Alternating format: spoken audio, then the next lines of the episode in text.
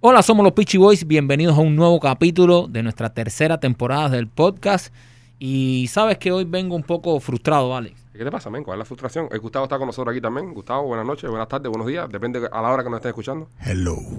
¿Qué te pasa? ¿Cuál es el problema? Eh, tú sabes que nosotros, o sea, tú diste mi número de teléfono hace poco Ah, sí, en las el- redes el- sociales. El 305-316-7833. Ese mismo.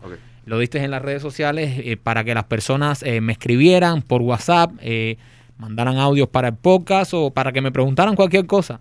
Y estoy un poco frustrado porque han hecho preguntas un poco estúpidas. He hecho preguntas tontas. La gente no ha aprovechado la habilidad que tiene para llegar a ti, habilidad que tiene para llegar a, a tu gran persona y las preguntas que están haciendo son preguntas pendejas. Eso es lo que te está molestando. En efecto, Ale, son preguntas un poco tontas, un poco pendejas. Y quiero empezar este podcast eh, poniendo un audio de una pregunta que me molesta mucho. Y es una pregunta que me hacen bastante en la calle. Yo creo que es la pregunta que más me hacen en la calle y quiero aprovechar para contestarla ahora. Mano, una pregunta.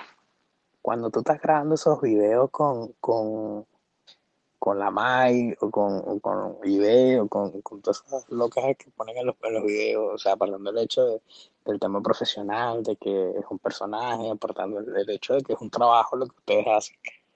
Coño, loco, cuando tú estás grabando con ese poco de loco, no se te para esa, no se te para la pinga, bro, porque, mano, yo no pudiera, yo no pudiera estar trabajando, grabando videos para Instagram con todo ese mujerero al lado así, y que no se me pare la pinga, hermano, nada, y si no se le para, bro, usted, usted es un profesional, o yo. Coño, hermano, porque yo nada más veo esos videos y digo, Dios mío, ¿cómo hace este hombre para no agarrarme el culo? No, no, no, mira, eh, luego de escuchar esto yo pienso que en verdad tienes toda la razón del mundo para estar molesto, tienes toda la razón del mundo para insultarte, tienes toda la razón del mundo para humillarte, no solamente tú, sino también nosotros y todos los profesionales del arte que tenemos la posibilidad, la suerte, la dicha de trabajar con mujeres bellas que hagan este tipo de preguntas, que hagan este tipo de cuestionamientos hacia nuestra integridad como artista, hasta nuestra integridad como personalidades, eso me parece una falta de respeto más grande aún, incluso hasta nuestra familia. Pero bueno, yo no, yo no porque no me preguntan a mí. Tu caso, Maquito, porque imagino que debes estar a reventar, me imagino, estoy mirando ahora mismo y estás rojo. He llorado. Estás, lleno de ira. Eh, Maquito, ¿tú qué sientes cuando te hacen estas preguntas? Vamos al siguiente audio. Buena, eh, bueno, los pichis, aquí, el problema es que aquí, bro, tengo a mi hermano que, que mira que le está insistiendo una jevita ahí, que él, lo botó, él la botó hace rato. Bro, pero la jevita lo arrastra por el piso, lo, lo- lo- le dice que no, que está feo, bro, de todo eso. Y el tipo sigue encarnado. Eh, o- ahorita, ahorita como está, coge y me vaya, traspasa la pared, no singa, hace más años que, que Fidel Castro, está de fin que este tipo, serio. Como que era el hermano, ¿eh? No lo quieres, sí lo quieres. Y, y lo tira en medio aquí. El amor del hermano, ¿eh? Lo que hace el amor de hermano, ¿eh? Pero en ese caso, el hombre, maestro, en ese caso, ¿qué se hace? ¿Se sigue insistiendo detrás de la perra o, o el perro se deja ya? No, no, en ese caso lo que él tiene que hacer es buscarse una jeva imaginaria o buscarse una jeva, eh, aunque sea de mentira, eh, para darle celos a esa muchacha. Dejarle de escribir, entonces cuando él la deje de escribir un tiempo, ella misma le va a escribir. Porque las mujeres son así, cuando tú estás arriba de ella, te, te- te rechazan, pero cuando ya le sacas el pie, como se dice vulgarmente, eh, empiezan a preguntar, pero tú tienes otra, pero ¿en qué tú andas? Y tú le dices, sí, ya tengo otra, ya, no me llames más ni me escribas más. En pocas palabras, ahí es el maltrato, ¿no? Exactamente. Pero si al final la tipa no quiere nada con él, ¿qué le importa que tenga otra? A, a veces es un alivio cuando se busca otra. Aunque no quiera nada, pero sabe que lo tiene ahí. Las mujeres les gusta tener ese, ese sentido de ¿Tú posesión. crees que son tan perversas que les Sí. gusta saber que tienen a uno ahí esperando ahí en, en stand-by como un perrito? Pero por y supuesto. con él lo que le da gana. Si este, si este muchacho, el hermano de este muchacho que nos, que nos manda el audio, si él hace esta técnica, esa mujer eh, va a empezar a escribirle, pero ya tú estás con otra, pero entonces es cuando él le tiene que decir, no, no, ya no me escribas más porque mi novia no me deja escribirte ni, ni, ni tener relaciones contigo. Pero el hombre está enamorado. Sí, pero le, bueno, va a ser, di- le va a ser difícil. pero de cierta manera la estrategia no le está Es funcionando. difícil cuando estás enamorado hacerte duro, Sí, ¿eh? claro. Porque nada más que te, te- que te, que te giña el ojo, que te... La que- cola- la cola se la mueve. cola se mueve tipo perro y, Pero- y le das para arriba de, desabocado. Pero bueno, eso es lo que quiere él, que ella le haga caso, ¿verdad? Y hasta ahora con su estrategia no le está haciendo caso. Así que tiene que cambiar de estrategia. Pero es que el comercio hace también es duro, ¿eh? O por lo menos cambiar de hermano. El, el- el- el hermano sé que es un cabrón. Pero hay que ver también cómo él se hace duro, ¿eh? Tiene que hacerse duro de verdad. No puede decir, estoy con otra, por eso no te miro. ¿Sabes? No tiene, no puede, tiene que, tiene que demostrar que en verdad la está superando. Es lo que te digo, eh, tiene que crearse una estrategia y tiene que, o sea, ya sabe los lugares que va esta, a, acudir a los mismos lugares con otra. Aunque sea hablar con una amiga y decirle, necesito, necesito una cuartada, necesito que, hagas esto por mí. Y si la tipa le vira la tortilla y termina diciéndole, yo estaba también para estar contigo, pero como te buscaste otra, ya no voy a estar contigo. Y se deprime más.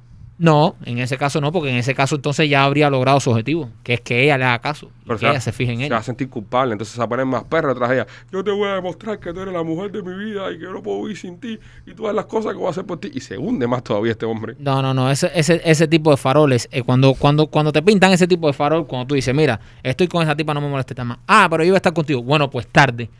Tarde, tardaste mucho. Y ahí tienes que, ahí tienes que poner pantalones. Estás hablando desde el punto de vista de un hombre que no siente nada. Cuando tú estás enamorado y ese bicho se te para adelante y No, te mira, dice... Ese hombre no tiene cerebro ahora mismo. sí, Pero, ese señores- bicho se te para adelante y te dice, yo voy a volver contigo, voy a tener que dejarla a ella. La otra momento, Michael, por Dios. Pero claro que la bota si no hay, no hay, no hay supuesta novia. Lo que le estoy diciendo es que se busque una, una mujer falsa para que ella le haga caso. Si ella le dice que, que está puesta para él, pues ya habrá logrado su objetivo, que su objetivo es que ella le haga caso. Bueno, las palabras sabias de Maikito, dedicadas a este pobre muchacho.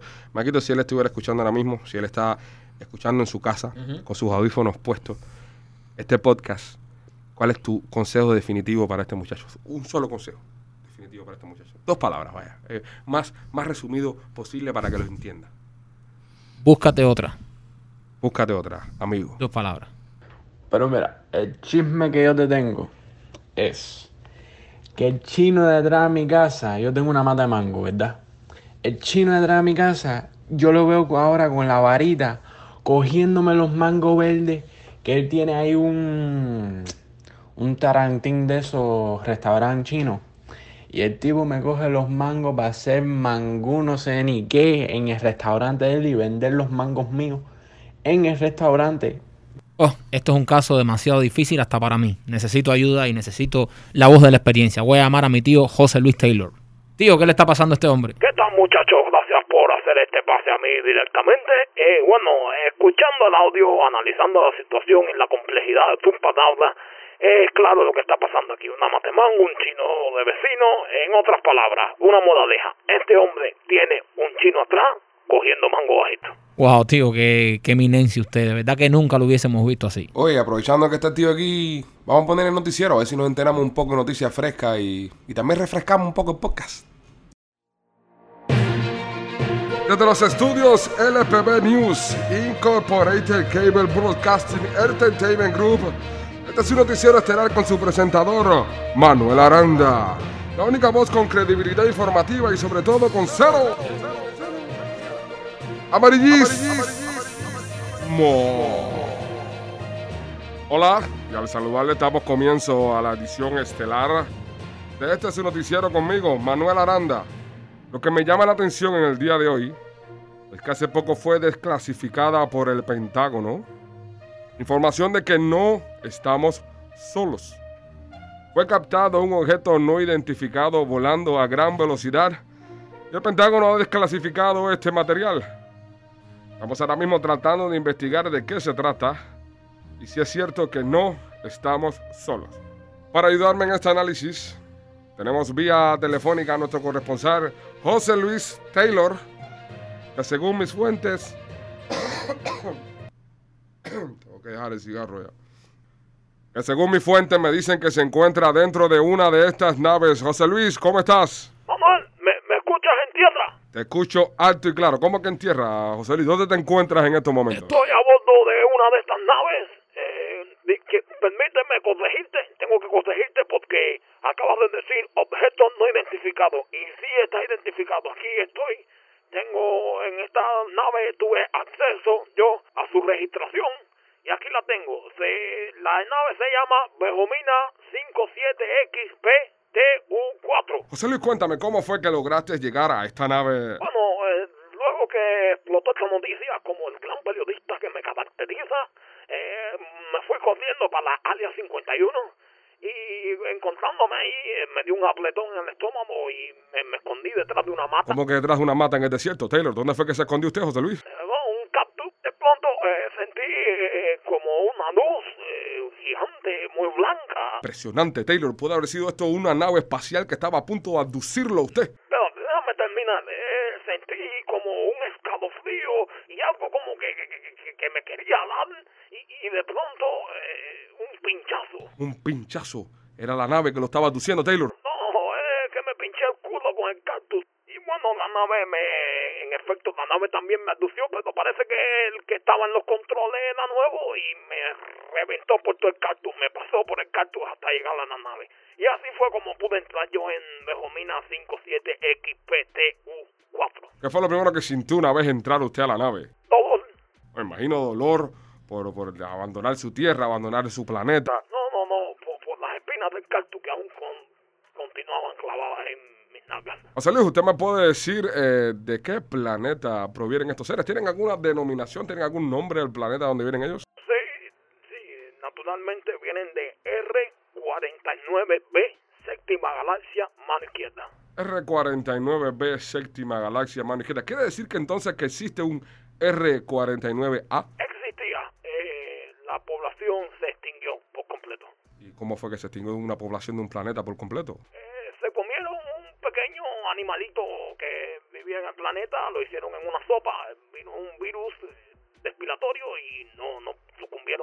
¿Cuántas personas o seres se encontraban en la nave en el momento que usted arribó? Bueno, la nave es eh, aproximadamente del tamaño de un van y hay 50.238 criaturas adentro. ¿Cómo son estas criaturas anatómicamente hablando? Me imagino que muy pequeñas, ¿no? No, son del tamaño de una persona normal. Al usted llegar, ¿le hicieron algún tipo de análisis médico? ¿Le hicieron algún tipo de gestión para saber más de nuestros seres? Bueno, eh, yo que fue muy servicial conmigo y, y me hizo sentir eh, muy tranquilo. Eh, me dijo que me iban a hacer unas pruebas, pero hasta ahora todavía no, no me han hecho ninguna. Se llama el señor GT. Se llama GT. Sí, ya habíamos conocido a este y ti.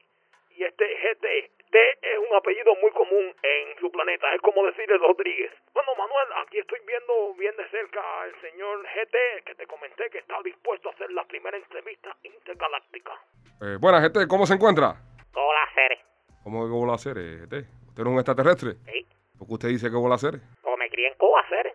¿Cómo me va a decir a mí usted que un extraterrestre se crió en Cuba?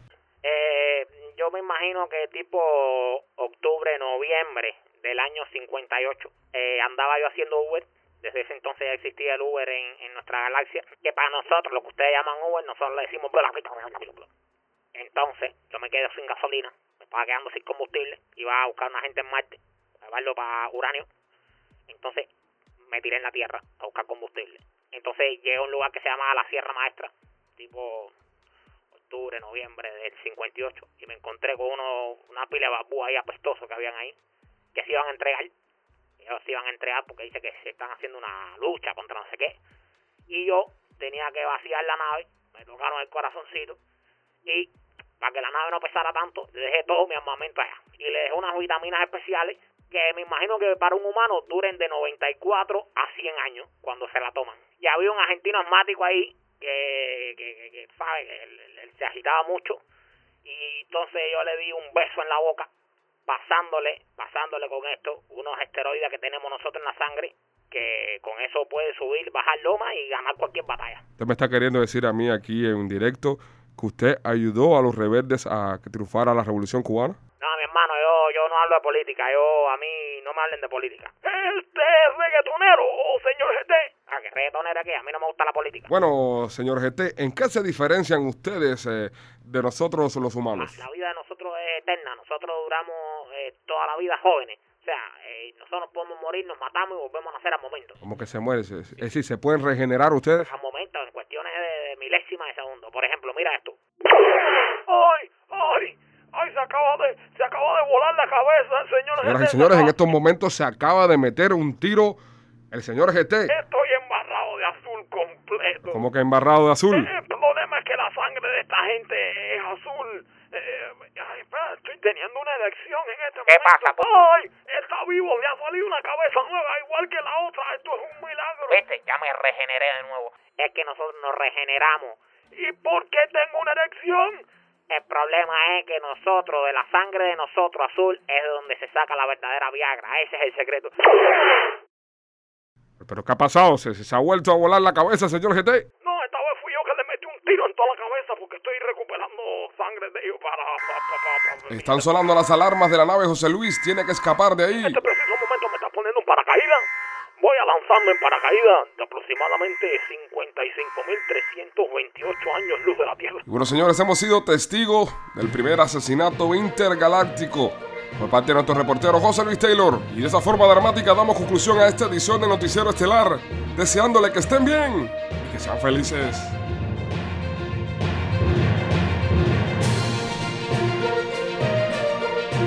Dime que estás cayendo ya. Caída libre. Dime que me traes un poquito de liquidito azul ese. Muchacho, llevo dos tanques, vaya, dos tanques.